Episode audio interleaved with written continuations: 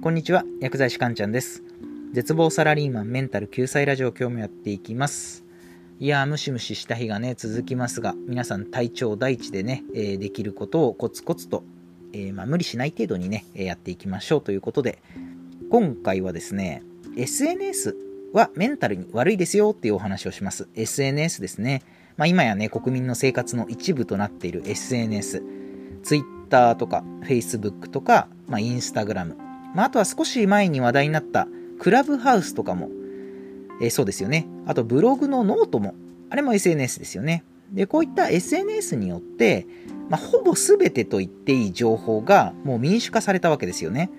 まあ、少し前の時代っていうのは、まあ、情報を持ってること自体が価値のある時代だったわけなんですよ。でも今は情報が完全に民主化されている。要は一つの情報に対して皆が平等にアクセスできるわけですよね。つまり情報を持ってるだけっていうのは現代においては価値ではなくなったわけですね。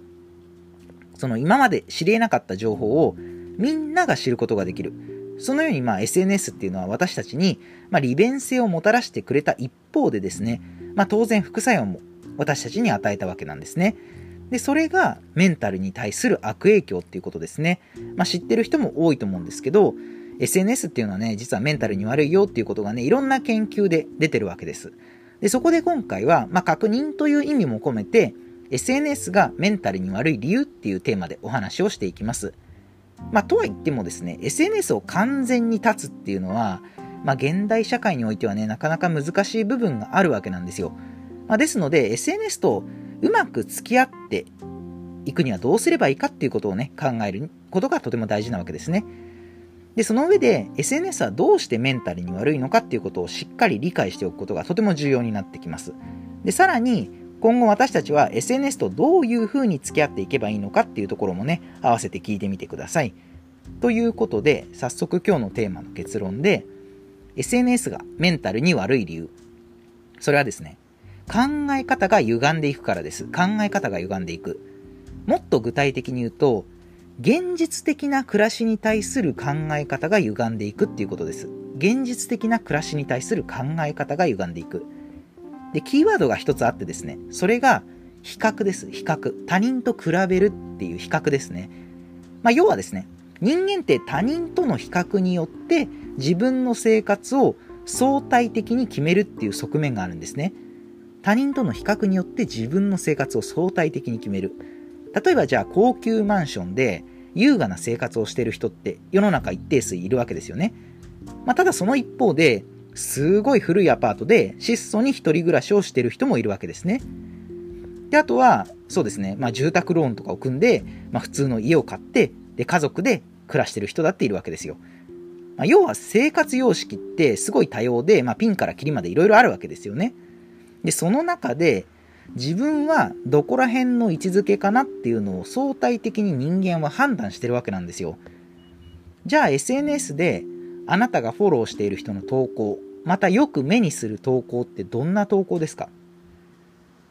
一人暮らしの古いアパートの部屋の写真とともに、今日のへお昼はおにぎり1個だけでしたみたいな投稿とかって見ますかね？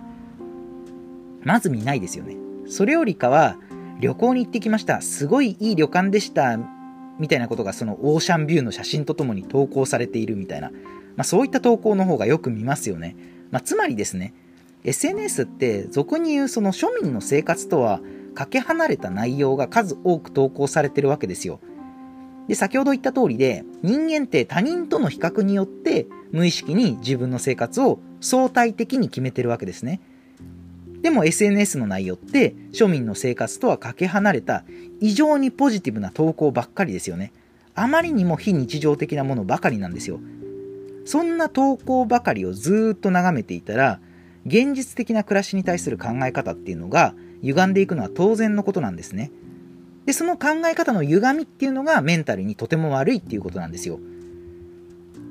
ということで私たちは今後 SNS とどういう風なえ付き合い方をしていけばいいかっていうことで、まあ一つ対策としてですね、SNS ファスティングっていうものがあります。SNS ファスティングですね。直訳すると SNS 断食です。SNS 断食。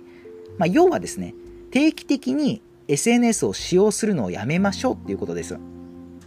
で、2015年の研究で、約1000人のインターネットユーザーを対象にした研究があって、そのうちの半分の被験者に対して、1週間だけ絶対に Facebook を使わないでくださいっていうふうに指示を出したんですね。1週間だけ絶対に Facebook 使っちゃダメだよっていうふうな指示を出しました。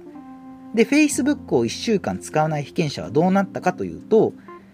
Facebook をたった1週間やめただけで、幸福度がなんと18%もアップして、で、さらにはストレスにも強くなったっていう、そういった結果が出たんですね。すごいですよね。やっぱこの無駄にね、SNS を眺めてしまうだけで、他人と比較するっていう傾向を強めてしまうんですよ。そうすると、他人が持っているものばかりに意識が向いちゃうんですね。で、自分にとって本当に大切なもの、必要なものっていうのが、どんどんわからなくなっていくんですよ。それだと当然メンタルには悪いですよね。まあ、ただいきなり SNS 丸々1週間やめろっていうのは結構難しいかもしれないですけど、そうですね。例えばじゃあ1日単位で SNS をチェックする回数をあらかじめ決めておくとかにするだけでも、その人間の意識っていうのは、その現実のリアルなコミュニケーションの方にどんどん意識が向くわけですね。それがひいては人生の満足度とか、あとはメンタルの安定につながってくるわけですよ。なので、いや、最近ちょっとね、SNS 疲れしてるなーって感じてる人は、SNS ファスティング、ぜひ試してみてください。ということで、えー、最後、まとめになります。今日のテーマ、SNS がメンタルに悪い理由。というテーマでね、えー、今日はお話ししてきました。で、SNS がメンタルに悪い理由っていうのは、現実的な暮らしに対する考え方が歪んでいくってことですね。現実的な暮らしに対する考え方が歪んでいく。で、具体的なアクションプランは SNS ファスティングをしましょうっていうことですね。では今回の内容は以上になります。いかがだったでしょうかあなたの人生がグッドライフになりますように薬剤師かんちゃんでした。では皆さんまた次回もお会いしましょう。さようなら。